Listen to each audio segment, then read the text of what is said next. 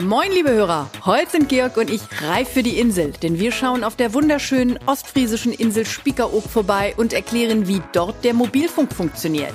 Denn auch wenn Spiekeroog nicht unbedingt das Epizentrum der modernen Technik ist, die Versorgung mit schnellem Mobilfunk durch die Telekom ist dort auf dem aktuellsten Stand.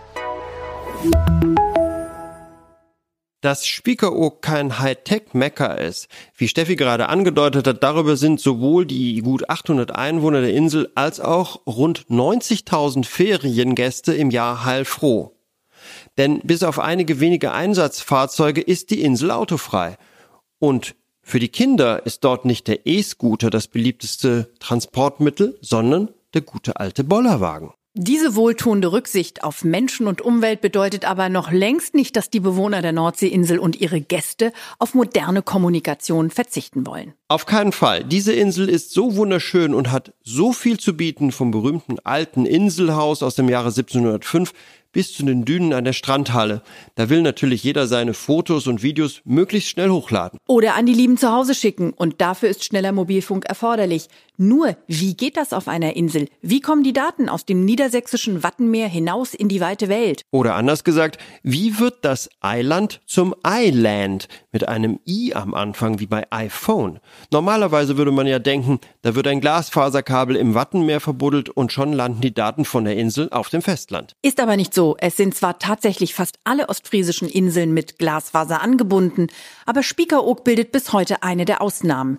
Hier landen die Daten per Richtfunk drüben auf dem Festland. Dafür gibt es gleich zwei Richtfunkantennen auf Spiekeroog, eine davon am Polizeimast direkt am Hafen und die zweite auf dem Dach der Vermittlungsstelle der Telekom. Diese beiden Anlagen schicken die Daten übers Meer zur Gegenstelle auf dem Festland in Esens, die ungefähr 15 Kilometer weit entfernt ist. Wenn das Funksignal übers flache Wasser geschickt wird, müsste man meinen, das seien ideale Bedingungen. Keine Bäume, keine Berge, keine Häuser. Besser geht's ja gar nicht. Aber ganz so einfach ist das nicht. Denn bei so einer Übertragung muss praktisch Sichtkontakt zwischen den beiden Stationen sein. Und das klappt auch auf dem Meer nicht immer problemlos. Es ist sogar so, dass sich die Signale in bis zu 20 Meter hohen Ellipsen ausbreiten, denen dann manchmal sogar Schiffe und Fähren im Wege stehen.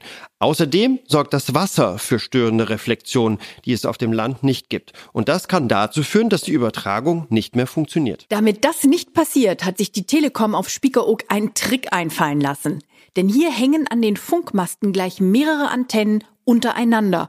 Und zumindest eine der Antennen findet eigentlich immer eine optimale Verbindung.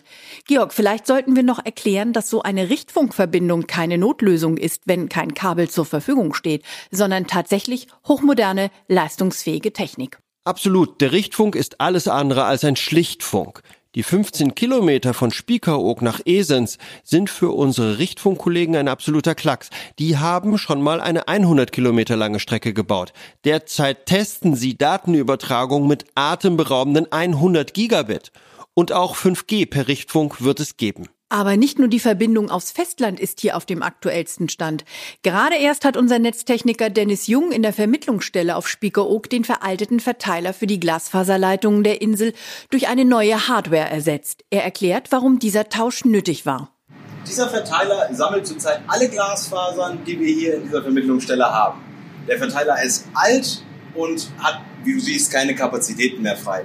Deswegen wurde dieser formschöne neue Verteiler aufgebaut auf dem wir wesentlich mehr Kapazitäten haben und auf dem wir besser arbeiten können. Weil das ist ja recht provisorisch hier alles und da haben wir schön viel Platz für die Glasfaser und auch ein vernünftiges Glasfasermanagement. Mit diesen Arbeiten hat unser junger Techniker nachts um drei begonnen, damit die Versorgung der Telekom-Kunden möglichst wenig beeinträchtigt wird.